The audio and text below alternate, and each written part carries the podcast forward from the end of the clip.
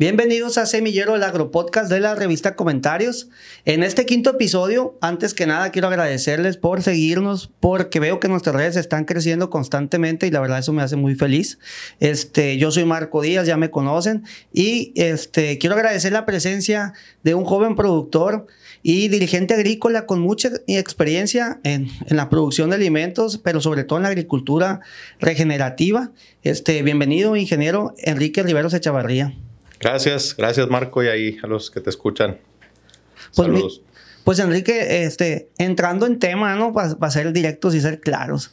Este, eres, eres un fuerte impulsor en lo personal de la agricultura regenerativa y no solamente eso, también la practicas y, y, de eso quisiera que nos platicaras de tu experiencia. Creo que es algo, es un tema muy enriquecedor y sobre todo una tendencia que, que debe tener futuro. Pues yo empecé con agricultura convencional, ¿no? Estudié, soy ingeniero agrónomo, zootecnista, pero bueno, ingeniero agrónomo y pues lo que te, lo que te enseñan en la escuela pues es la, la base de la agricultura química.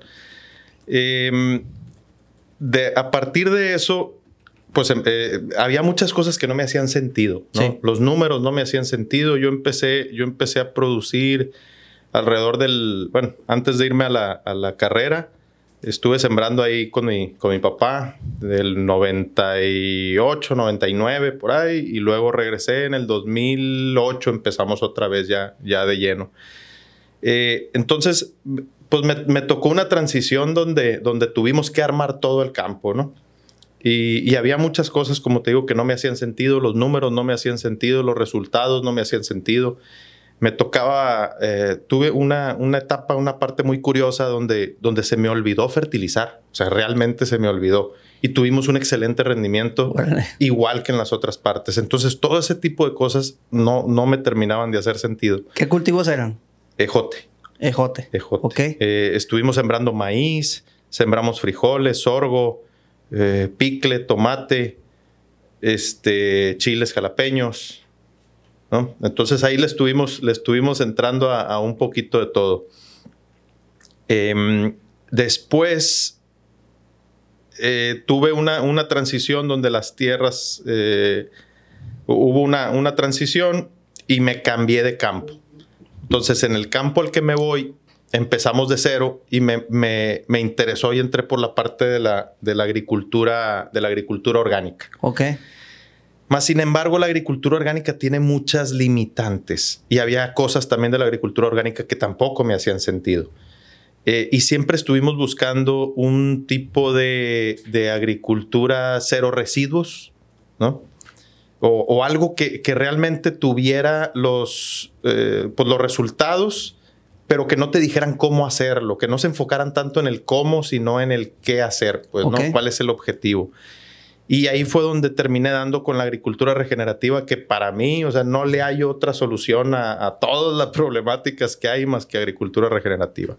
Para, para platicarlo un poquito, en resumen, es este, es es, es, es, un concepto de buscar alimentos más nutritivos, eh, de, de, buscar el, de, de, buscar un mejor medio ambiente, una mejor alimentación, una mejor suelo. Sustentabilidad. Sustentabilidad en todos los, en todos los ramos. Y lo que dice es, vamos midiéndolo con cinco ejes principales. Y el, los ejes son disminuir, o sea, desde aquí, desde aquí es, es algo que me gusta mucho a mí disminuir lo más posible el uso o el disturbio físico y químico del suelo. Okay. O sea, disminuir la labranza claro. y disminuir los químicos sintéticos lo más posible. Lo más posible puede ser 10% o puede ser 99%. Claro. Es lo más posible. Después, el segundo pilar viene siendo mantener los suelos cubiertos el mayor tiempo posible. Mantener raíces vivas el mayor tiempo posible. La mayor diversidad posible y introducir animales. Entonces, es un sistema que sí, que nosotros generalmente estamos buscando el, el famoso magic pill, ¿no? La, la, píldora mágica o la bala de plata, que le dicen que, que con una cosa resolvemos todo. Y así hemos vivido. Pues nos duele la cabeza y, y, un ejemplo que nos daban en una conferencia que dice, te están dando con un martillo en la cabeza y te tomas una pastilla para quitarte el dolor de la cabeza, pero te siguen dando con el martillo. Ok. O sea, no estamos resolviendo los, la- estamos resolviendo los síntomas más no la raíz. Entonces, la agricultura regenerativa te habla de un sistema para que todo empiece a trabajar en conjunto. Hasta ahí todo muy bonito. Pero en la implementación, ahí vamos a entrar en lo bueno. Y fíjate que tienes un año en la ¿no? Sí. Tienes un año en la ARC y en este año pues ya te, ya te toca como dirigente entrarle a diversos temas este, coyunturales. Eh, se vino este asunto de, de la ley de, de los, de los agroquímicos que querían eliminar bastantes moléculas. Está en pausa el tema, pero fue cuando me tocó interactuar contigo sobre el asunto. Y para mí la fuente eh, eh, de información con, con bastante veracidad eras tú porque tú lo practicas, pues. Entonces, ahí fue donde tú, tú me dejaste en claro, este, no podemos eh, hacer un lado las moléculas químicas porque al final de cuentas sí son, son necesarias y la transición tendría que ser muy lenta, ¿no? Ahí le entramos al tema. Sí, hay, hay, hay que aprender a cómo hacerle sin, pero hay que aprenderlo, pues, porque si nos empezamos, la prohibición nunca ha sido buena. O sea, si te prohíben, simple y sencillamente nos dejan desprotegidos a todos. Y no se trata de eso, se trata de ir aprendiendo, de, apren- de, de- de aprender cuál es, de saber cuál es lo que te está dañando de lo que estás utilizando y hacer, hacer conciencia y en base a esa conciencia, pues ya empezar a resolver el tema, pero a futuro.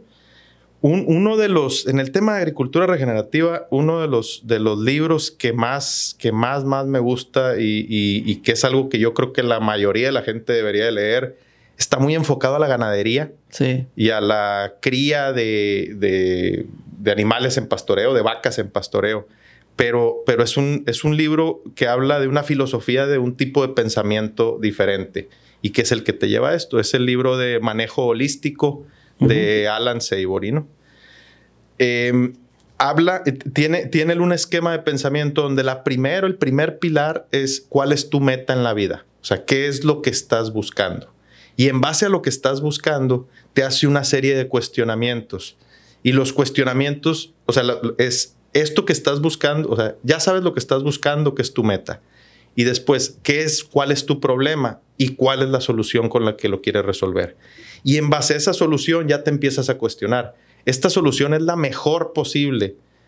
Eh, ¿Esta solución afecta o es la mejor tomando en cuenta la biología? Sí. ¿Sí o no? Esta solución es la mejor tomando en cuenta eh, la parte social. Esta solución es la mejor tomando en cuenta la parte fi- financiera, etcétera. Te haces una serie de preguntas.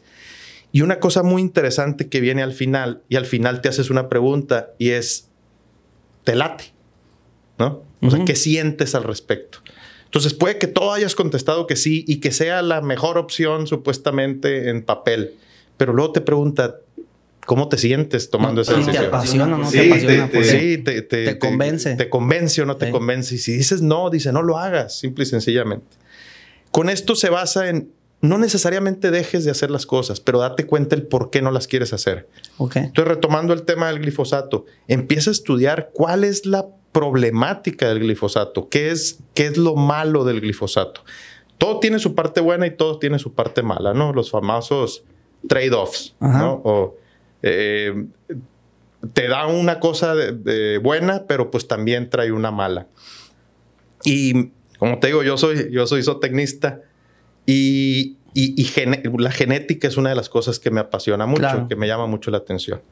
Entonces, hay una genética, hay un tipo de ganado que es muy productivo, la genética europea, es muy, muy, muy productiva. Y luego tienes la genética hindú, hablando de las vacas, ¿no? De los Sí, sí, bovinos. sí, sí.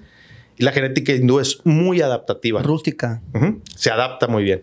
Entonces tú dices, ah, pues es que yo quiero que me dé los kilos que me da la europea, pero que se adapte y que le dé los tres kilos de comida que le doy a la, a la, a la hindú. Con una pizquita de. Sí, que con una pajita Eh. de alfalfa te dé mm, 27 litros de leche, ¿no? Eh, Entonces empiezas a mezclar razas y empiezas a buscar esa mayor eficiencia, pero a como vas aumentando producción, vas bajando eh, adaptabilidad. Claro. ¿no? Y, y- y viceversa. Entonces, siempre que obtienes algo a favor, tienes que ceder algo.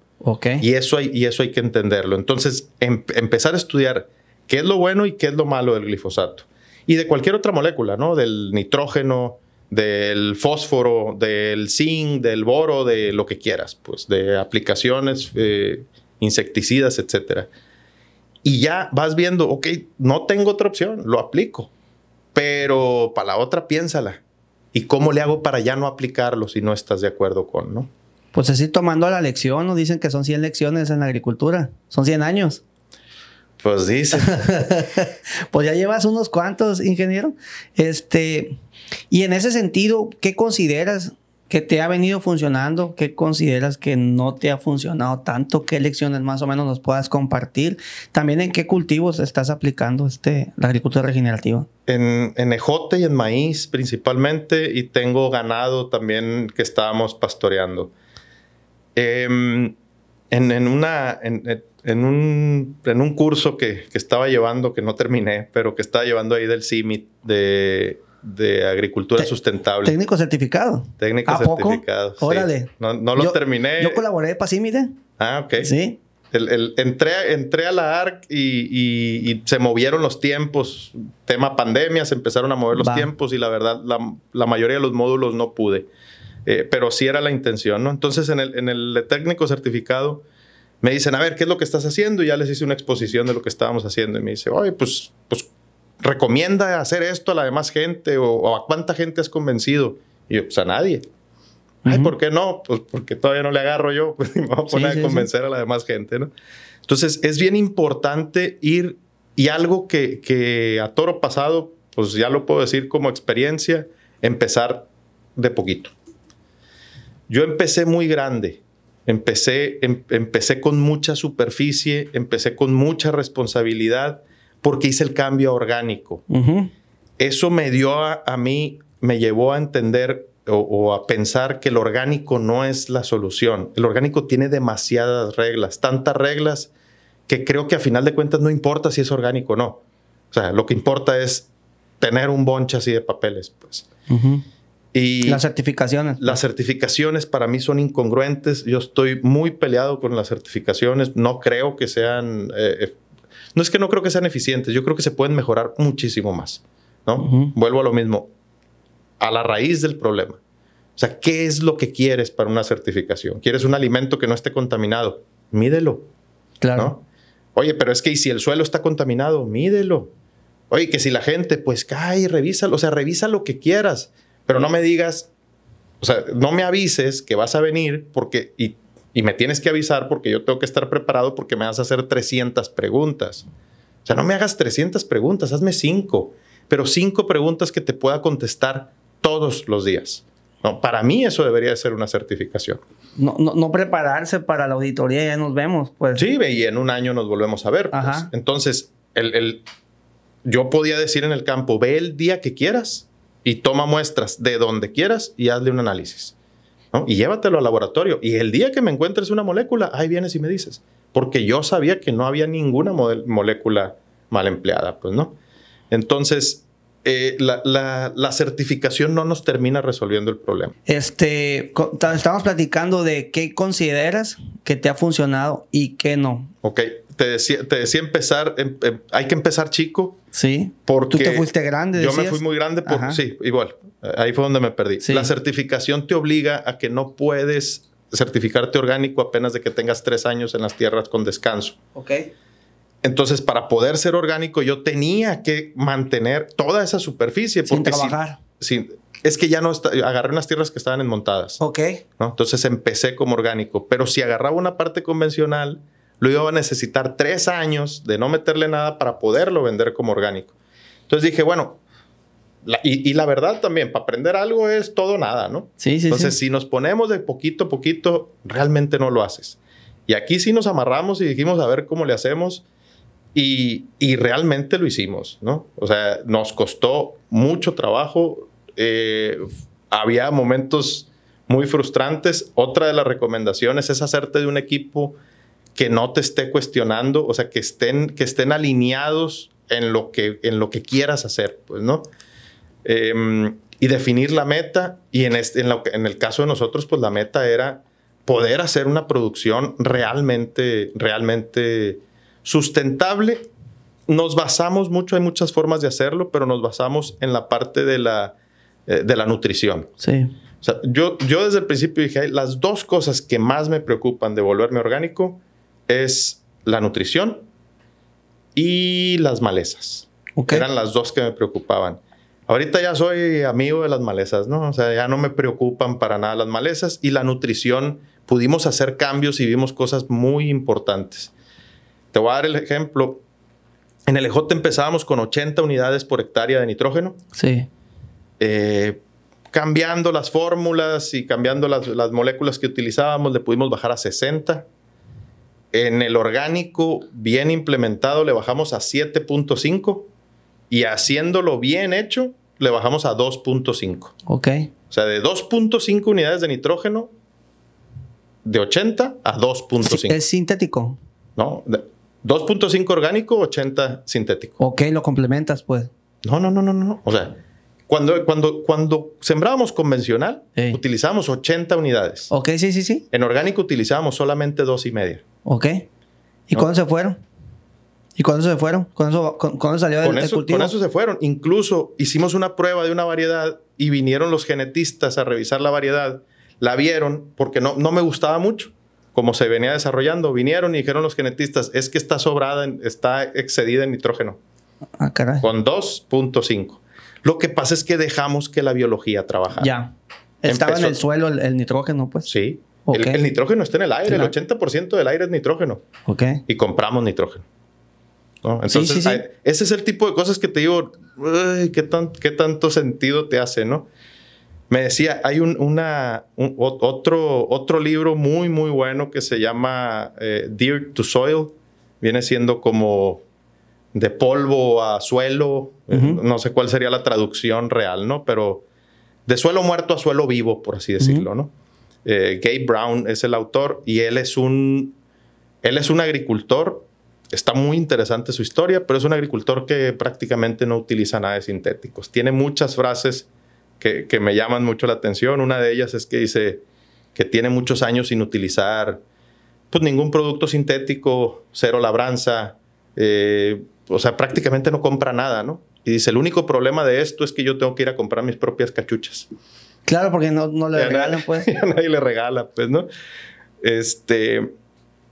Y otra de, la- de, la- de las partes que me llama mucho la atención de Gabe Brown, entonces dice, vamos a suponer, tú tienes un maíz, ¿no?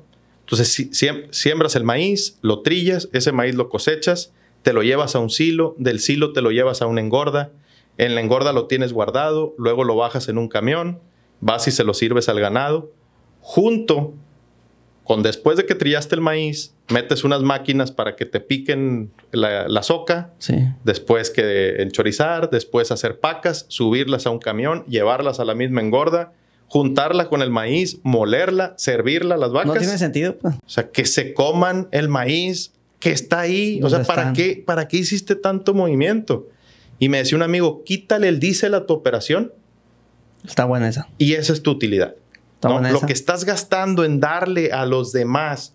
Porque, porque el tema de la agricultura es un negocio donde se gasta mucho dinero. No es un negocio tan rentable, pero es un negocio donde se gasta mucho dinero. Con ese mismo dinero, redistribuyendo el gasto, pudiéramos tener utilidades excelentes, pero no hallamos la forma de, de re- de redistribuir el gasto. Y esa es la parte de la agricultura regenerativa que me llama mucho la atención cómo hacerlo, cómo implementarlo y casos de éxito aquí en México y sobre todo en Sinaloa, ay, han estado muy complicados. Eh, ¿A- ¿Alguno que te venga a la, a la mente? mm, tal, tal cual no.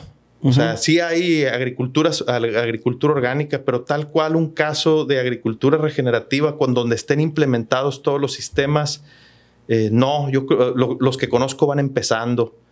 Y, y- y este, y este es una, es- eh, pues es un, ¿cómo se dice? Pues un, un trabajo, un proceso, ¿no?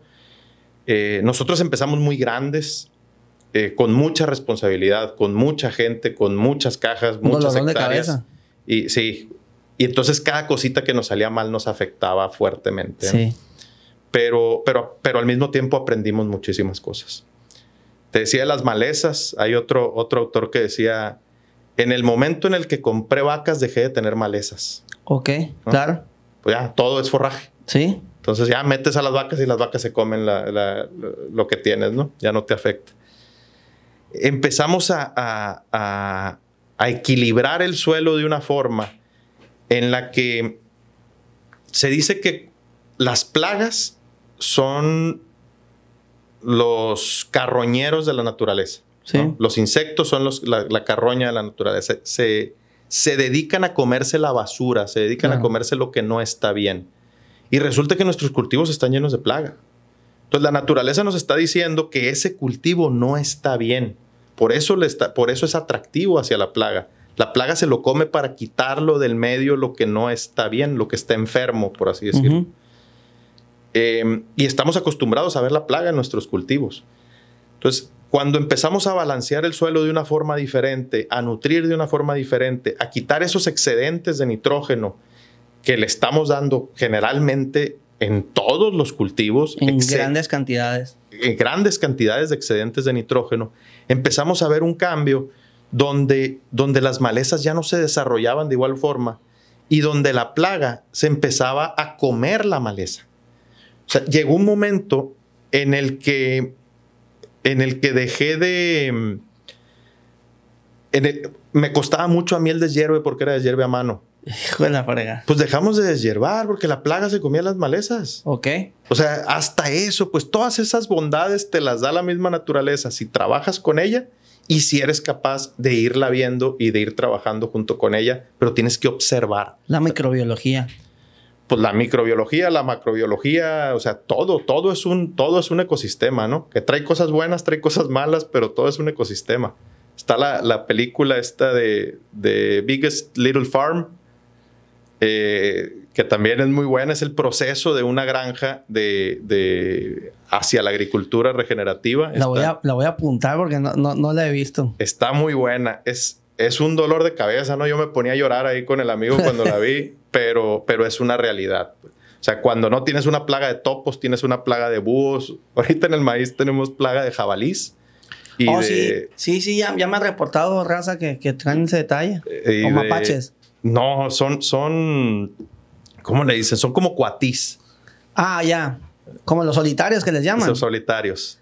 pero manadas de solitarios, pues, ¿no? Entonces, pones un ecosistema bonito y alguien lo toma. Es naturaleza. Es naturaleza. Hablábamos, ingeniero, este, ahora en el sistema de producción que tienes, pues ya se, empezó a acercar este, eh, organismos como los, los jabalíes o también este, los solitarios que le llaman acá. De hecho, así le dicen según yo en la sierra. Allá fue donde, donde me tocó este, conocerlos. Y ahora tienes un sistema de producción que convive con la naturaleza. Sí, el, igual, la, la misma o sea, saliendo de la producción, o sea, sembramos el ejote, después del ejote se, viene, la, viene la maleza, después de la maleza empezamos a introducir ganado y el ganado se empieza a comer esa misma maleza. Teníamos algunas eh, eh, malezas llamadas como la, la, correhuela que, que, te... Complicadísima. Complicadísima y se te hace bolas en la rastra y es muy difícil eh, quitarla, pues a las vacas les encanta, ¿no? Y se empezaron a comer y empezaron a, a mantener eso. Eh, el, lado, pues el lado negativo, pues es que he tenido intoxicaciones fuertes por, por no conocer alguna planta y, nos confiamos y las metemos y de repente empiezas a ver una bola de animales patas para arriba y, te hace cuestionarte muchas cosas, ¿no? Pero, pero pues a final de cuentas, pues creo que eh, pues errores siempre va a haber, pues hay que aprender de ellos nomás, ¿no? Qué importante para mí este, y para el equipo, saludos a, mi productor Iram y a quien nos esté escuchando ya sea en Spotify o viéndonos aquí en YouTube. Este, qué importante que productores con la experiencia que tú tienes, Enrique, nos compartan esa clase de comentarios, ¿no? El cómo, cómo por, le han dado bien, pero de repente te topas con cosas que, o con detalles que cuestan dinero, o sea, que, ese aprendizaje ya conllevó un, costo, ¿no? Y este, y, invitarlos, ¿no? A que, a que si van a este punto del podcast, pues que se suscriban, le den like. Este, ingeniero, ahorita que hicimos esta pausa, platicábamos de, del caso de, que, tocamos aquí en el primer episodio de Semillero con el doctor José Alberto Quintero Benítez sobre el manejo, manejo de fusario en diversos cultivos. Te comentaba, ¿no? Pues clipeamos por ahí un tema del, del rastrojo en el suelo, de, de, no hagas pacas, este, pero que busques este, aplicar microorganismos para que degraden ese suelo. y, y, pues que se degrade el suelo y también que la, lo que vive en el suelo se alimente de, del rastrojo y tenías por ahí una forma de pensar. Ah, sí, mira, el, el, la microbiología son seres vivos. Y te digo, to, toda, esta, toda esta parte, y te vuelvo a decir, yo estudié zootecnia, ¿no? Sí. Entonces, los animales, es, es más fácil para nosotros relacionarnos con los animales que relacionarnos con las plantas. Porque la manera de comer de los animales, la manera de ir al baño de los animales, pues es más similar a la nuestra que claro. la de las plantas. Entonces el metabolismo se, se, se asimila mejor, más. Pues las bacterias del suelo y lo, la microbiología del suelo, porque no son solo bacterias, este, tiene un comportamiento, pues también son seres vivos. Sí. Entonces necesitan agua suficiente, necesitan alimento adecuado y suficiente, necesitan refugio, necesitan temperatura. Entonces necesitamos controlar todo eso. Es como si tuviéramos una granja de bacterias. Claro. ¿no? Entonces necesitamos alimentarlas, necesitamos darles de comer, necesitamos que no se calienten. Entonces el hacer las pacas o no hacer las pacas, lo importante es qué tanto de esa materia como soca va a regresarse al suelo como un nutriente, como un alimento para esa microbiología. Y ahí esa es la parte interesante donde tenemos que aprender a hacerlo la mayoría de los autores y, conferencistas y temas que me ha tocado ver a mí de agricultura regenerativa, pues generalmente son en otras zonas, eh, por lo general en Estados Unidos, y ellos vienen de climas de, de mucho frío, con nevadas, y tienen, y, y ellos siembran, durante su siembra está lloviendo, entonces mantienen una humedad constante, y después se congela todo la microbiología simple y sencillamente se congela, se queda sí. paralizada y cuando empieza a hacer calorcito otra vez se reactiva, ¿no? Y tiene mucha humedad. Aquí en Sinaloa específicamente este, estamos al revés. Nosotros sembramos en nuestra época de más frío. Sí. Y mm, mantenemos artificialmente la humedad y eso puede ser que reguemos de más o que reguemos de menos. Eh, y tenemos tenemos calores. Cuando terminamos nuestro cultivo, tenemos muchísima agua en muy poco tiempo y con muchísimo calor. Ok. Entonces hay un boom de microbiología, sobre todo de bacterias, que, que devoran todo el alimento que hay y luego se quedan sin comida y se vuelven a morir. El poder mantener una microbiología constante, porque esto es progresivo. O sea, primero tienes, es como, es como, pues, eh, como los juegos estos de, de batallas, ¿no? De, de, de, la computadora. Primero mandas a unos, a los scouts, y luego sí. mandas al ejército, y luego mandas la caballería. Y, y, hasta que ya empiezas a solucionar el problema, ganas la batalla y luego empiezas a establecer. Y ya cuando el establecimiento es como si estuvieras haciendo una ciudad, ¿no te, ¿nunca jugaste al Sim City? Sí, claro. Ah, bueno, empiezas y, y pones la, una de bomberos, ¿no? Y luego se te empiezan a quemar otras casas y la de bomberos sí, no sí, se sí. da abasto y tienes que poner tres estaciones y tienes que ir creciendo a cómo va creciendo la ciudad. Pues la microbiología es igual. O sea, se va a ir adaptando a cómo se vaya, a, com, a, a cómo vaya creciendo la comunidad. ¿De qué nos, te, nos tenemos que encargar nosotros? Como si fuéramos un ganadero de tenerle el espacio suficiente, el alimento suficiente, la temperatura suficiente. Y ahí es donde viene la agricultura la regenerativa. Que te sí. ayuda con eso, pues. Es que por, por, eso son los pilares de la agricultura regenerativa. Okay. O sea, deja de arar el suelo para que no voltees y la, las bacterias que están abajo, que ya se están estableciendo, no las subas al, al, al sol. Sí, porque el, el, rayo UV la va a terminar matando, ¿no? Así es. Entonces, okay. manténle su espacio, manténle sus estratos, que cada una se, se viva donde tiene que vivir y empiece a regenerar esa parte del suelo de cada una. Eh, no les metas químicos porque los químicos te las van a matar. El problema que yo he estudiado, por ejemplo, del glifosato, es que el glifosato mata bacterias. Punto. Entonces dicen, es que nosotros no somos plantas, mata bacterias que generan la producción de la clorofila en las plantas, entonces la planta por eso se muere, se seca y se muere. Y dicen, es que nosotros no tenemos clorofila, el, el glifosato no nos hace daño. Hay estudios que dicen que a nivel, eh, a, a, nivel intestinal, ¿no? la microbiota intestinal sí te la altera. Ok. Entonces ya empiezas a tener cierto tipo de propensidad a otras enfermedades. Por eso se habla del tema del glifosato. De, de hecho, muchas enfermedades, yo soy de la idea que se originan en el estómago. Sí. Se originan en el estómago y ahorita que estabas comentando del- de la microbiología en el suelo, se me vino a la mente también cómo trabajan los probióticos en el estómago. Pues Sí. cuando tienes un problema en el, eh, en el estómago que te hace ir mucho al baño, para no, ser- para no entrar tan, tanto en detalles, este, ¿qué te dan?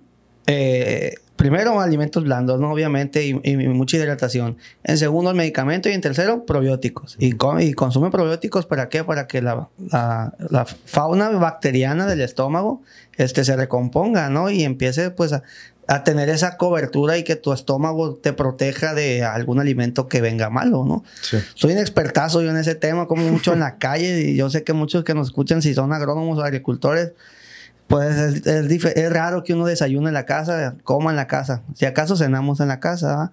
Entonces, al final de cuentas, también en el suelo se genera esta, pues esta ¿Digestión? convivencia, ¿no? Sí, esta digestión, exactamente. No, no- no se puede hablar de agricultura regenerativa ni eh, sin hablar de caca, ¿no? Entonces, por eso no tenga, es- es- ese, ese tema lo tiene, es, es constante. Mi esposa me, mi esposa me regañaba porque la, teníamos pláticas con el vaquero, pláticas de horas hablando de cómo habían hecho los animales, ¿no? No, este está más aguadito, este está más verde, este está... O sea, y, y- y realmente te tienes que fijar en eso, porque todo se basa en la digestión. Dicen que el, que el intestino es el... Es el Dicen el segundo cerebro, hay quienes dicen es el primer cerebro, ¿no? Las bacterias del intestino son las que mandan eh, las acciones y las funciones que termina haciendo el cuerpo. Eh, me, me- me tocó leer ya una, una, este, una conclusión ahí medio loca que dice que nosotros pues, somos bacterias, ¿no? Sí. O sea, la- eh, somos más bacterias que persona. ¿no? Si, si, si separas el ADN de las bacterias y lo pones con el ADN tuyo, es mucho más, tienes mucho más bacterias en, en tu proporción de tu cuerpo que de persona. Entonces dicen, las bacterias nos están utilizando como a los seres humanos para... Para, Para crecer. Para crecer en el, Nos en el están planeta. ¿no? colonizando, pues. Nos están colonizando. Pero bueno, te decía, el, el tema de, de- de disminuir los, los químicos es para no matar esas bacterias y para no alterar ese, ese, ese trabajo, ese establecimiento que se está haciendo, ¿no? Entonces, mantener los suelos cubiertos para que la temperatura del suelo sea la suficiente y, y no se caliente de más. Mantener raíces vivas para que todo el año la planta siga haciendo fotosíntesis. Al momento de la planta hacer fotosíntesis, genera azúcares que los manda a la raíz, los Sí. deja en el suelo y ese es el alimento que necesitan las mic- los- lo- los, eh, la microbiología. Sí. Entonces empiezan a traer la microbiología que necesitas y se empieza a establecer esa colonia, vamos llamándole esa, esa, esa población. Entonces todo el tiempo las tienes que estar alimentando, todo el tiempo tienes que estar bombeando eh, azúcares al suelo y los vas a bombear de la forma más barata que es y es utilizando la fotosíntesis, utilizando una planta. La diversidad es que cada una te da de comer diferente. O sea, si tú tienes las un monocultivo, vas a tener microbiología, pero vas a tener sándwiches para toda la vida. Entonces, te vas a comer un sándwich y luego un sándwich y a cenar un sándwich y luego al desayuno siguiente y al día siguiente y al día siguiente. Cuando tienes diversidad, pues te vas a comer a la calle, como dices tú, Sí. y te echas los taquitos y luego taquitos de camarón y luego te vas a la- al menudo, o sea, empiezas a variarle y esa diversidad te va dando diferente nutrición, te va dando diferente, eh, pues sí, diferentes nutrientes y diferentes elementos que te van sirviendo para nutrirte bien, ¿no? Eh, eso es con la diversidad y el, y el introducir animales es para cerrar el ciclo. Lo que queremos nosotros, la biología que queremos en nuestro suelo, es la biología que tiene el ganado en la panza. Sí. La que tiene un rumiante en la panza es la que queremos a final de cuentas. Entonces estamos inoculando los suelos con el mismo estiércol del ganado. Pero tenemos que aprender técnicas en las que tienes el alimento que dije, ahorita que estábamos hablando de las pacas, Sí. tienes que acondicionar esa paca para que sea alimento para la biología. Ya lo hizo la vaca, ella la predigerió, Claro. le sacó los nutrientes que necesitas y te lo puso de una manera asimilable para la planta en el suelo. Eh, se habla mucho del tema de que para, para resolver la contaminación o para disminuir la contaminación planta un árbol. Sí. Curiosamente, si, si haces una, una, si mides la absorción o la retención de carbono, de dióxido de carbono que, que hace un árbol en toda su vida y la comparas con un pastizal, el pastizal se lo lleva por mucho. Nada más que necesitas tener un pasto que se esté consumiendo. Entonces, Va, cuando... corte, pues. Sí, entonces metes a una vaca, la vaca se come ese pasto, ese pasto necesita otra vez crecer, necesita otra vez dióxido de carbono, absorbe dióxido de carbono de la atmósfera, Va. vuelve a crecer, la vaca se lo vuelve a comer, vuelve a depositar ese estiércol y ese estiércol se va depositando eh, como, como va secuestrando ese carbono en el mismo suelo, pues. Entonces, yo no estoy, eh, yo difiero fuertemente con lo que dicen que las vacas contaminan. Y hay una frase que se utiliza mucho en agricultura regenerativa, más que en ganadería regenerativa, Sí. que dice, eh, it's not the cow, it's the how. O sea, no es la vaca, es el cómo. Entonces, volvemos al mismo ejemplo. Si tienes una vaca encerrada en un corral y le estás llevando con un tractor a darle de comer y luego le estás inyectando, No es sostenible, pues. pues no es tan sostenible, Claro. pues, ¿no? Entonces, si tienes a la vaca naturalmente comiendo, eso debe ser sostenible. Oye, oye, como las gallinas de libre pastoreo que se, se pusieron de moda, el huevo de, de gallina de libre pastoreo también que se puso de moda, porque es una forma de criarlos este, de una manera, de un mejor trato al- a, la, a la gallina y este, te lo venden como algo más natural. Pues no lo había pensado con el tema del ganado, fíjate. No lo había pensado con el tema del ganado, definitivamente. Eh, o sea, yo sí creo que debe haber un sistema, yo creo que yo sí creo que debe haber un balance. Eh, me ha tocado estudiar mucho, como te decía, el tema del nitrógeno. Sí. Y, y yo creo que uno de los principales problemas en la agricultura mundial es las aplicaciones de nitrógeno. O sea, debemos de aprender a reducir el nitrógeno. Y, y no entiendo, y te lo digo como agricultor, o sea, no entiendo cómo si puedes, si llega una persona y te dice, vas a producir lo mismo con menos insumos. O sea, mínimo parar oreja. Y no te voy a decir que lo vayan a hacer mañana. Y entiendo a los agricultores que hay hay N cantidad de productos que han utilizado y que no ha llenado las expectativas. O sea, hay veces que tenemos filas de proveedores trayéndonos el producto mágico y en el momento en el que no funciona ese producto, Bye. el idiota es el agricultor, ¿no? Porque el producto era una maravilla, pero tú no lo aplicaste en el segundo o con la temperatura que lo tuviste que haber aplicado. Entonces, eh, pues tendemos a ser muy desconfiados. Sí. Y aparte, en la agricultura tiendes a, pues también tiendes a tener mucho miedo de probar cosas distintas porque no te puedes dar el lujo de fallar. No te puedes permitir este cometer un error. Así que a la cosecha lo vas a ver, pues. Sí. Y hay veces que no, no sabes si lo ves, ¿no? Sí. Y te vuelvo con el ejemplo que te decía. Se me olvidó fertilizar y tuvimos un excelente rendimiento, pues. Quiere decir que la planta algo estuvo haciendo. No le recomiendo a la gente dejar de No, no, fertilizar. no. pero, pero te está diciendo que las, las cosas y la interacción de todos modos sucede, ¿no? Entonces es, es bien interesante, hay que observar, hay que, hay, hay que ver cómo en otros lados funciona y, y- y tratar de implementarlo y, y echarle cabeza. Todo eso es para que a futuro te salga más barato, pues, ¿no? Eh, lo, lo mencionaban una vez, una, hablan de, ahorita convencional es como si tuvieras una cuenta en el banco y tienes mil pesos y todos los días le sacas mil, perdón, un peso, un Sí. peso, un peso, un peso. Pues en, en mil días, pues te vas a acabar, ¿no? Entonces, para sacarle un peso le tenías que meter otro peso, ¿no? O sea, tienes que comprar, le tienes que sacar para, para pagar, ¿no? En mil días te lo acabas. ¿Qué sustentabilidad? Sacarle un peso y meterle un peso. Sí, sí, sí. Entonces pasan 10 años y vas a tener tu cuenta de banco con los mil pesos, ¿no? ¿Qué es regenerativa? Sacarle un peso y meterle tres, ok. ¿no? Entonces que a como se vaya aumentando el paso del tiempo, vaya siendo mayor tu volumen. ¿Cómo podemos trabajar? Pues podemos trabajar con los insumos que tenemos gratis. Y el mayor insumo que tenemos y el mejor El suelo. insumo es el sol. El sol. Sol. Perfecto. Se habla de que necesitas tener suelos sanos para tener plantas sanas. Otro, otro, otro eh, este sí, para mí es el, el, el- el gurú, eh, John Kemp, se llama, tiene un podcast que se llama, eh, creo que es Agricultura Regenerativa. Ok.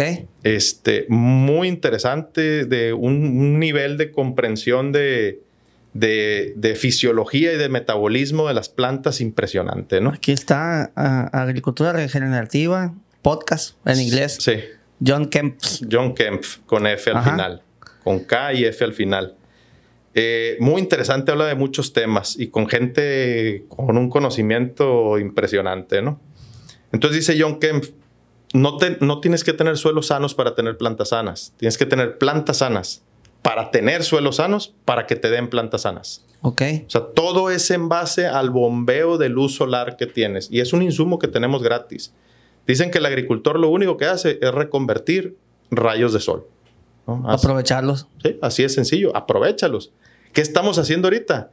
Esos rayos de sol que crearon una biología en su momento, en la época de los dinosaurios, que se generó, que se, que se almacenó como excedentes de energía, se almacenaron en el suelo como combustibles. Crearon vida. Como, pues sí, como petróleo. Sí. Este, ahorita estamos extrayendo eso para generar energía, cuando tenemos otra fuente de energía que no se ha acabado, que es el mismo sol, ¿no? Sí, la estamos transformando, pues. La estamos transformando de la manera más ineficiente que se puede. Y más dañina para el, para el medio ambiente. Sí, porque, porque ahí nada más le estamos sacando. O sea, un, algo que se tardó miles de años en generar, nos lo estamos acabando en días. cuánto nos irá a durar? No sé, ¿no? ¿Cuánto las reservas de petróleo que tengamos en, en, en el mundo, ¿no? Pero pues que los carros tienen 100 años. ¿no? Y, y, los aviones y, los barcos, y vamos a decir que nos duran 200 años el combustible este, derivado del petróleo, ¿no? Este, y duró millones de años para, para estar ese, es disponible. Ojalá que una vez que se empiece a acabar ya tengamos tecnologías suficientes para ya dejarlo de utilizar y que se vuelva a empezar a generar para, para, para las siguientes generaciones. pues para si se vuelve a necesitar otra vez, ¿no? Pero Fíjate que ahora, justamente ahora, anduve en, una. Fui, con un amigo, ¿no? Leonardo Lugo. Él estuvo en CIMIT. Sí, lo vi ya. Ah, pues sí, ha, ido a la ARC. Ese es un tema que traemos para adelante. Este, y fuimos a ver los maíces de un amigo, este, Trinidad Castro. Tiene goteo, tiene diferentes densidades y él está buscando establecer su sistema de producción, este, encontrando mm, este punto de equilibrio, ¿no? Entre densidad, rendimiento y costo de producción este, el Nalo, que aquí estuvo en el, en el episodio, si no me equivoco, número 3 o 4. Eh, Nalo llevó sus herramientas, ¿no? Como ingeniero agrónomo que es, y, revisó eh, el nitrógeno disponible en el suelo y revisó las plantas. Ahí hizo un proceso, ¿no? Este, con estas herramientas y había nitrógeno de más. Entonces, eh, a, eso, esa clase de herramientas que no todos están acostumbrados a utilizar, te ayudan a tomar decisiones y a tener, para empezar, costos de, costos de producción este, mm, más bajos, ¿no? Y en segunda, este, a lo mejor rendimientos más estables. Eh, y eso el, el, ingeniero no creo que lo hubiera, no creo que se lo hubiera imaginado, ¿no? Inge, y bueno, volviendo al tema donde estábamos hace ratito, ¿cómo quedamos con el asunto del glifosato? Yo creo que el glifosato, hay que, hacer la, hay que hacer la aclaración. La forma en la que se utiliza el glifosato en México es la mejor forma en la que se utiliza posiblemente a nivel mundial. Ok. La problemática, la mayor problemática del glifosato es que se utiliza en plantas transgénicas que son resistentes, con un gen transgénico que es resistente al glifosato. Claro. Bueno, entonces, cuando tienes esa planta, como la planta es tolerante, empiezan a crecer la planta junto con las malezas y al mismo tiempo y tú puedes bañar la planta. El cultivo. Entonces la planta absorbe el glifosato, no lo desecha, pero lo tiene dándole vueltas y, lo, lo, asimila, está dentro de la planta. Nosotros aquí en México, como no tenemos transgénicos, si utilizamos el glifosato te mata la planta. Claro, pues quemas el cultivo. Aquí no lo quema. Entonces tienes una planta que está, que tiene, que es tolerante al glifosato, entonces que absorbió el glifosato y que lo tiene dando vueltas. Entonces cuando salen los frutos de esa planta, cuando sale el elote, cuando sale eh, pues el sorgo, el trigo, etcétera, lo que, la soya, el, el grano termina estando contaminado de glifosato. Sí. Entonces volvemos a lo mismo. ¿Cuál es el problema del glifosato? O sea, y te, hago la pregunta a ti, o sea, ¿cuál es el problema del glifosato? O sea, para la producción en México eh, eh, es aplicable en, malezas donde no y que no esté ni siquiera cerca del cultivo porque te, lo va a afectar. Sí, por eso, pero ¿por, por qué no quisiéramos poner glifosato? ¿Cuál, qué, qué, daño hace? Bueno, para, para México per se o en general. En general. Bueno, se dice que trae estos, este, que deja residuos y te termina afectando en, eh, al consumirlo en cierto el X fruto o cultivo y eh, que eh, provoca cáncer, ¿no? Es lo que, lo que muchos alegan. Entonces, vamos, vamos, vamos poniendo que todo eso es verdad. Sí. ¿Cómo lo resuelves? Tratando de que no se acumulen los cultivos, tratando de que los niveles de glifosato sean inferiores a los que te puedan llegar a causar cáncer. ¿Me explico? O sea, todo eso es manejable a final de cuentas. Entonces, lo importante es el manejo. Lo importante es el manejo. Y a eso es a lo que me refería con el tema de la vaca. Pues sí, o sea, no es la vaca, es el manejo. Eh, eh, aquí, es, aquí es lo mismo. Es, es, y en, en el tema de la discusión de los plaguicidas se dio. O sea, te quiero decir, yo tengo seis años que no utilizo glifosato, ¿no? Sí. O sea, ¿se puede? Sí, sí se puede. ¿Me cuesta? Sí, sí me cuesta. Pero se puede. O sea, tampoco es imposible. Se puede hacer. El tema es, eh, como te decía, con lo de la prohibición del, del, No era nada más del glifosato, eran como 80 moléculas. Casi le pegaba las 100 moléculas. era, una, era una locura, ¿no? Quitarlas de tajo de un día a otro. ¿Por qué? Y era lo que yo les decía, a ver, vamos separando. ¿Por qué? No, pues porque te puede intoxicar. Bueno, vamos midiendo los límites máximos de residuos. Te puede intoxicar en que cuando lo consumes, sí. Vamos midiendo los límites máximos de residuos, que es la tolerancia, que es la cantidad de, tóxico que tiene la, la, fruta, por así decirlo. Si está abajo de algo que te vaya a hacer daño, pues no hay problema. No, pero es que también a la persona que lo aplica le puede causar daño. Bueno, vamos viendo estrategias de que utilicen equipo de, protección adecuado para que no absorban y para que no se contaminen. Eh, no, pues es que a las mujeres embarazadas que están ahí, bueno, o sea, cada una de las cosas, ah, es que lo tiran al río y contaminan el río. Bueno, pues entonces vamos haciendo mecanismos de, cuidado de, de los insumos, etcétera. O sea, todo tiene una solución diferente, pero hay que ver cuál es el problema que estás tratando de resolver. Y la prohibición no es la solución con la prohibición vas a venir a un mercado negro impresionante, pues. te voy a dar un ejemplo y no me quiero poner muy político y si me pongo muy político, discúlpenme. No, pues lo, editas, es tu podcast.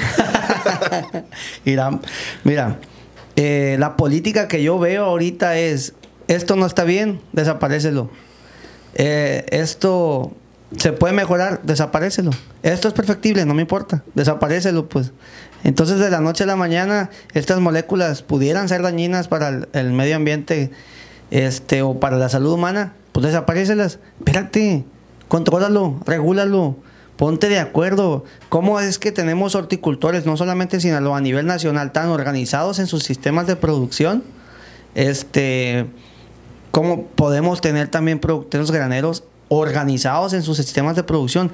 Es más, ni siquiera es necesario organizarlos, el mismo productor sabe qué hacer. Así es. Es, es un tema de educación que nos ha faltado mucho y concientización. Que en, los últimos cuatro años, no sé por qué en los últimos cuatro años, quién habrá llegado, ha cambiado este tema de concientizar a la gente y eso es lo que yo he tratado mucho de hacer en Semillero Agropodcast, en la revista de comentarios, es el productor no es así porque quiera estar fregando, es así porque necesita una solución y todo tiene un porqué, pues. Ya para no adentrar más en, temas y no salirnos de la agricultura regenerativa. ese, era uno de los argumentos más importantes que llevábamos eh, los, los, pues, los, productores que, que, fuimos ahí al Senado y que estuvimos exponiendo. O sea, los agricultores no utilizamos las cosas porque sí, ni porque, ay, qué ganas tengo de meterle un veneno carísimo a la planta, ¿no? O sea, lo que menos quieres es aplicar algo, pues. Pues, cuesta todo eso. Curiosamente, eh, sí, la, prohibición, la prohibición se supone ideológicamente, pues tienen para que las empresas transnacionales vienen y nos están contaminando y se están aprovechando de nosotros.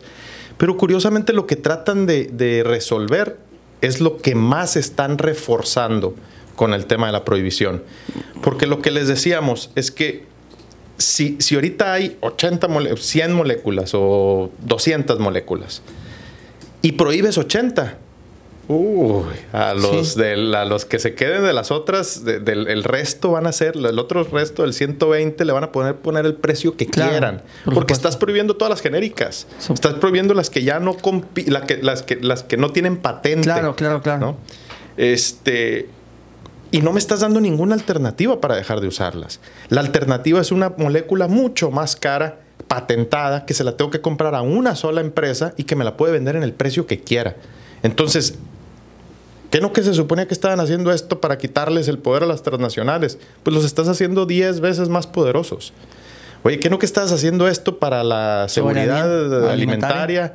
Oye, pues estás haciendo más caro. Súper ineficiente. Lo estás haciendo más caro. ¿Qué no que lo estás haciendo para apoyar a los pobres? Estás haciendo la alimentación muy cara. Sí. ¿No? Entonces, no están resolviendo los problemas. Al contrario, pues se vienen complicando más, ¿no? Entonces, hay que ir viendo la solución, como te digo, ver el problema, detectarlo, por qué nos afecta y empezar a buscar. Y déjame darte un tema. Nosotros empezamos a hacer análisis del maíz trillado súper al azar. Agarrábamos en la bodega y agarrábamos puños de maíz y lo mandábamos a analizar. Cero residuos de glifosato. Maíces que sabemos que se utilizó glifosato en la siembra, cero residuos de glifosato. A mis inicios en el ejote convencional, aplicábamos químicos, aplicábamos venenos, aplicábamos venenos con etiqueta roja, o sea, altamente peligrosos. Y siempre que cruzamos la frontera, llevábamos residuos cero, cero de todo, ¿no? O sea, no había absolutamente ningún rastro detectable. ¿Se puede hacer una agricultura sana utilizando químicos? Sí. ¿Se puede obtener un medio ambiente sano utilizando químicos? Sí. O sea, todo se puede hacer, pero lo tienes que. Hay una serie de reglas para poder hacer las cosas bien hechas, ¿no? Ahí es donde tenemos que hacer. O sea, el gobierno debería estar preocupado por la regulación de que se estén aplicando las cosas bien hechas y no nada más diciendo, este está mal, este está mal, este está mal, quítalo, este está mal, quítalo. Bueno, ¿y cómo lo haces bien, no? Perfecto, pues buenísimo el comentario. Eh, ingeniero, eh, como presidente de la Asociación de Agricultores del Río Culiacán, pues has traído a, personajes con temas relacionados con agricultura regenerativa. Vino Ryan Chuleta, Kiss the Ground, Ground. Ajá.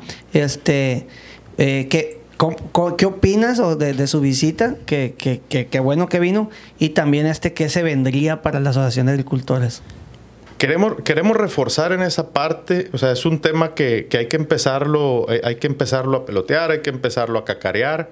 Este, la gente se tiene que ir animando poco a poquito. Eh, yo lo que les digo a muchos agricultores es que la mayoría de las cosas ya la están haciendo. Sí. O sea, los cultivos de cobertura, después de las mayasombras, siembran tomate y después le meten sorgo. Sí. Bueno, ya traes un cultivo de cobertura. Estamos tratando de reducir la labranza lo más posible. ¿Por qué? Porque la labranza nos cuesta. Entonces, porque el diésel está carísimo. Porque el diésel está carísimo. Lo estamos tratando de hacer. Estamos reduciendo las moléculas químicas que nos hacen más daño. Estamos aplicando insecticidas mucho más directos. Yo me acuerdo, a mí me tocaba que eh, cuando sembrábamos sorgo, hacíamos una aplicación para, para. Era la. No era la mosquita Milch. Mosquita Milch, creo que era. Sí.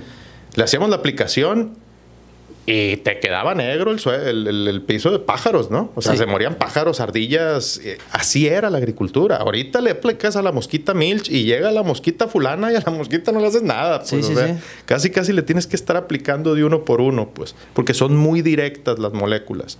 Los raticidas de ahorita, ¿no? Matan ratas. Y ya, párale de contar, ni palomas, ni ardillas. Y antes eran las águilas y los, y los halcones y todo, era un perros y caballos, o sea, veías toda la evolución así, uno detrás de otro, ¿no? Entonces, eh, hemos, hemos venido avanzando, hemos venido mejorando en eso, pues. Em, lo, que, lo, que necesita, o sea, lo que necesitamos es empezar a hablar de los temas, empezar a que les haga sentido a la gente a que se empiecen a animar, que se empiecen a animar de poco a poquito. Te digo, ya la mayoría de las cosas ya las están haciendo. Hay que entender que es un sistema.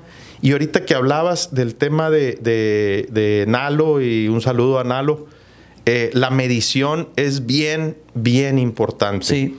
Ahorita yo estoy trabajando con algunas agrícolas aquí en un sistema de medición donde medimos la, el contenido, el el contenido nutricional, un análisis nutricional de la savia intracelular de la planta. Sí. Es como si estuvieras haciendo un análisis de sangre. Fue lo, fue lo que hizo Nalo ahora. Que agarras, este, cortas la, la planta, la, ¿cómo se llama? Sí, la exprimes. La exprimes al máximo y, y ya tienes un... Bueno, cuando la exprimes, te, te voy a dar el ejemplo, Sí. el ejemplo rápido, ¿no? Eh, un análisis de suelo es como si dijeras, esta es toda la comida que hay disponible en el supermercado, ¿no? Sí. Esto es todo lo que hay, pero no sabes cuánto consumiste tú. Un análisis foliar, que es lo que está haciendo un análisis de tejido o de peciolo, exprimes la planta, pero es como si te hicieran, es como si te cortaran el dedo y luego lo analizas. Traes uña, traes piel, traes hueso, traes carne y traes sangre. Entonces lo analizas y el dato que te va a dar, pues realmente no es el preciso. Este análisis es como si te hicieran un análisis de sangre. Es nada más lo que asimiló tu cuerpo. No estoy, no estoy criticando los otros análisis, estoy diciendo este es más preciso Ok, sí, sí. y mide, creo que son como 18 elementos. Algo bien importante, algo bien importante. El nitrógeno no lo mide como nitrógeno, lo mide como amonio, como nitrato y como nitrógeno total. Te, te- te lo separan en, en lo que está aprovechando. ¿Sí? Ok, El amonio y el nitrato no lo queremos. claro. O sea, tú no quieres una planta con amonio y no quieres una planta con nitrato. Hay que bajarlo lo más posible. ¿Y cómo, qué le hacemos a la planta? Lo primero que hacemos es decir, "Ish, hay que meterle nitrógeno. Pues cómprate un nitrato. Sí. ¿no? Entonces, el nitrato es la forma más ineficiente de la forma más ineficiente de, de- de producción de energía para la planta. ¿no? Entonces hay que quitar eso. Pero hay que aprender cómo. Entonces te digo, estos, estos análisis te van dando y modificando microelementos. Lo que empezamos a hacer es a, a- a realizar que se junten las cadenas. Sí. La parte más importante de la, de la eh, John Kempf tiene una pirámide, eh, habla de la pirámide de la salud de las plantas y te lo voy a decir rapidito para no, no sé qué tanto tiempo tengamos, ¿no? Pero la base de la, de la pirámide es eh, realizar la mayor cantidad de fotosíntesis posible. Esto es para que la planta genere, atraiga la mayor alimento posible, ¿no? La segunda parte es realizar la síntesis de proteínas. O sea, que esa energía que traes la conviertas en proteínas completas y no queden aminoácidos libres. La siguiente es, ya que tienes las proteínas, esa energía que te sobra, acumúlala en base eh, de reservas. Y es, son los lípidos, las grasas Sí. que te quedan. Y después de eso empiezas a activar los mecanismos de defensa naturales de la planta. Entonces aprovecha la energía y aprovechala de la mejor forma. Pues. Para generar fruto. Para eso necesitas todos los componentes. O sea, para, para, para hacer una casa no necesitas ladrillos nada más. O sea, necesitas ladrillos, necesitas cemento, necesitas arena, necesitas cada uno en diferente proporción. Hablan, por ejemplo, el calcio. Hablan del calcio como si tuvieras un camión cargado de calcio. Dice, necesitas el boro. El boro es el conductor del camión. Tú puedes tener los camiones que quieras cargados de calcio, puedes tener el contenido de calcio que quieras en el suelo. Pero si no tienes ese conductor del camión, así de chiquito comparado con el camión, que es el que va a hacer que entre adentro de la célula de la planta, no tienes nada. ¿no? Entonces, los microelementos son tan o más importantes que los macroelementos. Y realmente nos hemos enfocado nada más a los macroelementos. Que es la agricultura tradicional, pues. Sí. En- Entonces, este ingeniero, eh, eso es lo que estás viendo con productores de la Asociación de Agricultores. Eh, viene, me imagino, verano ARC para este año. Viene verano ARC, la verdad, ahorita ha habido un par de temitas que nos Claro. traen un poquito ocupados, nada Sí. más un par. Eh, vamos lentos con eso, pero sí pensamos, la idea hasta ahorita es este repetir lo- lo- los que mejor es, eh, reseñas tuvieron Sí. y traer unos dos o tres extras más. Eh, Rey Archuleta no, no, sé, no sé si sea posible, no sé hasta qué nivel vamos a llegar. Ese, ese pues la verdad fue, fue un chiripón que nos tocó Ajá. que nos los trajeran. De hecho, pasado mañana voy a un evento donde, donde va a estar él, ahí en la, en la Ciudad de México. Ok. Este, y, pero vamos, vamos a tratar de traer esa misma información, posiblemente conseguir, conseguir eh, este, mm, ah, pe- personajes en español, sí. ponentes en español que nos puedan venir a dar esa misma información, ¿no? Pues, pues ahí te voy a encargar algo, a, a ver si hay chance que nos prestes uno que otro para que se eche la vuelta aquí al, Semillero Agropodcast. No, claro que sí. Trayéndolo, te pasamos la lista y, y, ya tú me dices y hablamos con ellos y vemos la, vemos la manera de, de traerlos. Pero sí, la, la información, la educación es, es, es, bien importante. Pues ya cada quien tome la decisión que quiera tomar, pero tenemos que tener información. Eso es lo que me gusta mucho de estos análisis que te digo. Te da una decisión diferente, te da una información diferente. Entonces, lo que estamos diciéndole a los agricultores, tomen la decisión que ustedes quieran, la misma que estás tomando, pero con información más nueva, más precisa, ¿no? Y, y, y adelante, pues, o sea, ve un papel y que te diga, pues, vas al doctor y el doctor te ve y te checa los ojos y la lamparita y la lengua y te dice, vete a hacer análisis. Qué miedo, ¿no? y ya cuando llegas con los análisis, se los enseñas y te dice, ya sabía. Pues sí. sí, ya sabías, pero me mandaste a hacer los análisis porque hasta que no dice ese papel que tienes algo, sí. ya tú te animas a decirle que lo tienes. Es lo mismo aquí. Hacemos los análisis. La pregunta sería, ¿los análisis nos están dando la información que necesitamos? Y estamos tomando la decisión correcta también. Pues es que si, tenemos, eso, si pues? tenemos, información equivocada, nuestra decisión lo más seguro es que va a ser equivocada. Ingeniero, pues ya entrando en la fase final este, de este podcast, invitarlos a que sigan a la Asociación de Agricultores del Río Culiacán. Están en Facebook y también están en, en Instagram y tienen un buen equipo ahí de, de, comunicación. Saludos. Este, ingeniero, ¿cómo ves la agricultura regenerativa a corto y mediano plazo? Este ¿Y le ves posibilidades desde el punto de vista fitosanitario en el tema de horticultura, con problemas tan importantes como la mosca blanca, el virus rugoso del tomate, fusarium? De la agricultura regenerativa, ¿no? Sí, señor.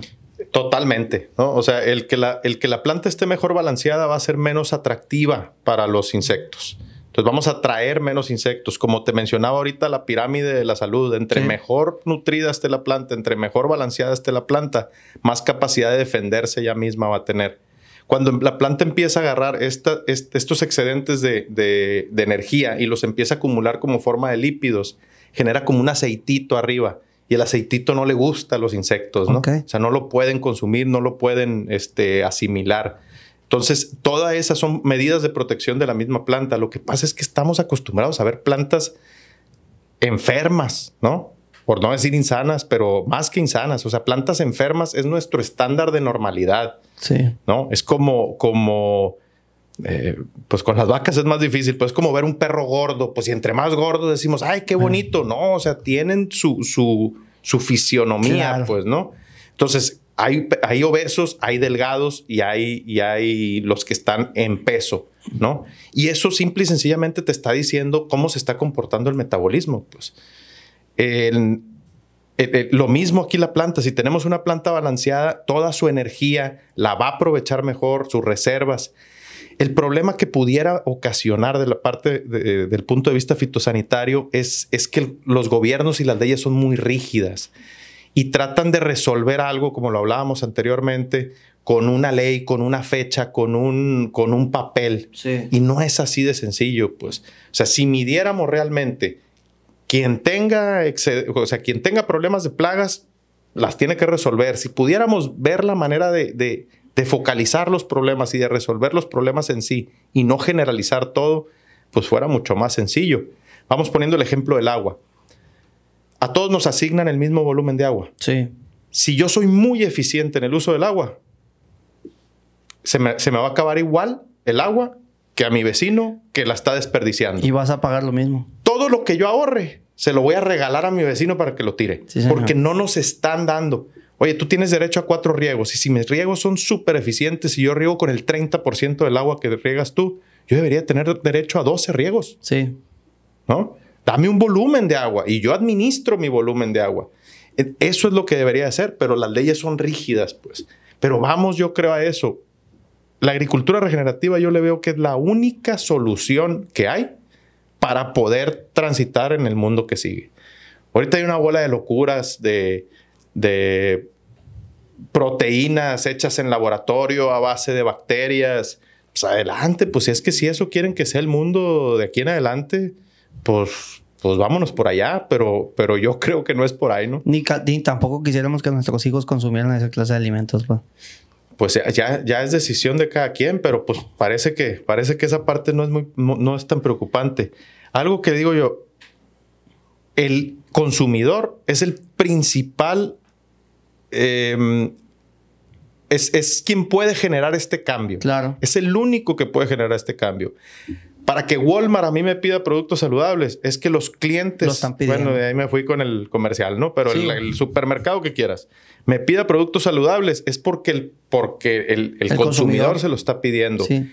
Pero, señores, si estamos yendo a alimentar a nuestra familia con un eslogan que dice los precios más baratos, pues entonces eso es lo que nos importa la alimentación de nuestras familias y hay que ser sinceros. O sea, si el consumidor quiere lo más barato, pues vamos dándole barato. Sí. ¿no? Eso es lo que están pidiendo. Entonces empiecen a exigir un poquito más, empiecen a, a, a, darle más importancia a la nutrición y todo este tipo de cosas van a tener mejor valor. Por lo pronto, pues no tiene tanto sentido más que para las personas que sí le dan ese valor. ¿no? Creo, creo, que te, creo que vivimos en, en, en, un México que, digo, mmm, quien toma esas decisiones tiene un poder adquisitivo invariablemente mayor que, que, uh -huh. que, que una clase más baja en cuanto a, a, dinero, y no hablo de educación. Este, sin embargo, creo que estamos volteando a ver un poco más en qué consumimos. Este. Mmm, sin decir marcas, este, que si, si tomas refresco regularmente, ¿qué tanto refresco tomas, no? Si, si te gusta algo que sabes que es nocivo para tu cuerpo, ¿qué tanto lo, o sea, tú te, te, tienes que empezar a limitar también. Uh -huh. Y si quieres este, mejorar tu alimentación, pues entonces vas a tomar mejores decisiones para alimentarte, ¿no? ¿Eh? Así es. Y, y, y, poco a poco vemos más opciones también en el mercado de, y, sabe, y, y también con este, ya me estoy volando mucho, ¿no? Y también con este tema de la trazabilidad. ¿Qué, qué comes? ¿De dónde viene? ¿Y cómo se produjo, no? Uh -huh. Y aquí en Sinaloa, pues llevamos un buen camino. Yo no creo que andemos tan mal, la verdad.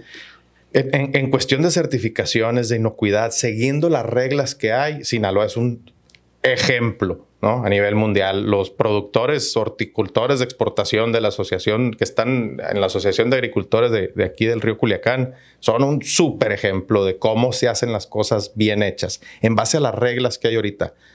¿Se pueden mejorar las reglas? Yo creo que sí. ¿Debería de medir, como dijimos en sí. el tema de certificación, de una manera diferente? Sí. Y eso les va a ayudar tanto a los productores como a los consumidores. Pero empezamos, bueno, terminamos con, con, lo, con lo, que empezamos. El tema son los trade-offs, ¿no? Uh -huh. O sea, ¿qué tienes que dar a cambio de lo que quieres? Claro. Estaba con un doctor y ahí, este, fue, fue, fue, una, de las, fue una de las personas que, que me empezó a, a ayudar para este cambio de mentalidad te platico la anécdota rápido, ¿no? Llegué, yo tomaba, bueno, tomaba no, refresco de cola todos los Coca días. Coca-Cola. Coca-Cola, mucha Coca-Cola, ¿no? Seis, siete, ocho diarias, pues yo claro, era mi alimentación. Era tu ¿no? café. Entonces le digo al doctor, es que, es que tomo Coca-Cola y es lo que me da energía, porque si no, no tengo energía. Y me dice, es lo que te quita la energía. Y yo, no, no, no, pero no la puedo dejar de tomar porque me desguanzo, es lo que te quita, empieza a tomar agua.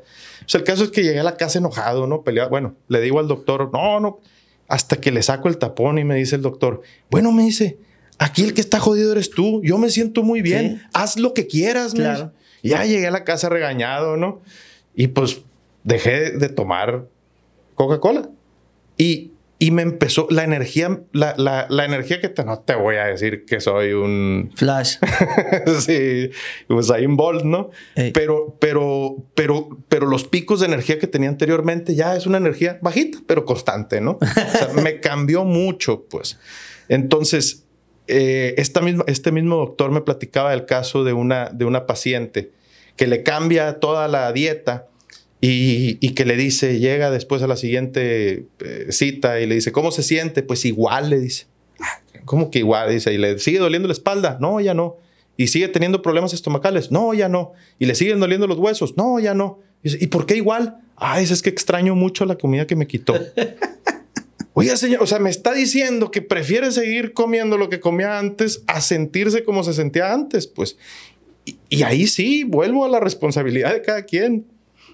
Pues sí, sí. cada quien. Son decisiones. ¿no? Son decisiones. Ahorita estamos tomando, creo, muy malas decisiones en cuestión de alimentación. Pero nosotros somos responsables de tomarlas. El problema es que las estamos tomando por nuestros hijos. Y, y cuesta, decías ahorita, la, la, las clases altas, medias, altas son las que empiezan a hacer este cambio. Alguien tiene que empezar. Sí. ¿no? Y alguien tiene que empezar a hacer que esto sea más Escalable. escalable y asimilable. al principio nada más, uff, para traer un celular, llegaban y ponían el celular así en la mesa y todo el mundo los volteaba a ver. Y ahorita el celular es casi, casi un producto de, de primera necesidad, ¿no? Como el Internet en sí. Así es. Entonces, pues va, va, va, a depender, va a depender de mucho de cómo vaya avanzando esto para poderlo hacer asimilable a todos. Te platicaba del libro de, de, Alan Savory y lo primero que dice Alan Savory es que necesitas tener tu misión. O sea, ¿cuál es tu misión? ¿Cuál es tu meta? Yo me senté ahí con en la agrícola, me senté con el equipo de trabajo, con todos, porque todos tienen que estar en, el mismo, en la misma sintonía y empezamos a escribir cuál es nuestra misión, cuáles son nuestros valores, cuál es nuestra visión, o sea, qué es lo que queremos hacer. Y hubo muchas cosas que cambiamos. No, pues que ser los principales productores de jote. No, ¿por qué jote? Alimentos. Ah, de alimentos orgánicos. ¿Por qué orgánicos? Saludables, ¿no? Saludables para el humano, para el medio ambiente, para el consumidor, eh, responsables, eh, transparentes, ¿no? Entonces le empiezas a poner palabras que realmente te engloban todo lo demás, pues. No te limites, pues a mí no me gustan y, tuve un coach que me decía, ¿cuál es tu misión a corto plazo? Y yo, pues, pues es que mi misión no es a corto plazo. Es que ¿cuándo la vas a, solucionar? Nunca, ¿no? O sea, lo que estoy tratando de hacer, yo creo que nunca lo voy a lograr, ¿no? Pero, pero, pero siento que te tienes que poner la vara alta para poderle estar tirando, pues. Y, y, y, y era, era algo, me comenta uno de los, de los el vaquero ahí, un saludo a Chuy. este me dice, me dice, oye, pero pues estamos hablando de que, oye, estamos produciendo algo muy, eh, muy saludable, pero nada más se lo van a poder comer unos gringos allá en, el, supermercado orgánico. Dice, ¿y, por qué no lo hacemos para la comunidad? Pues adelante, pero primero tenemos que estarlo vendiendo allá para poder aprender a hacerlo barato para poder tener este producto. Por eso la agricultura regenerativa tiene sentido. Porque si dejamos de gastar en esa cantidad de insumos que no nos están haciendo eh, ningún bien, vamos a poder ser mucho más rentables y vamos a poder vender nuestro producto mucho más barato. Vamos a poder vender a precio de convencional con un valor nutricional de orgánico. Claro.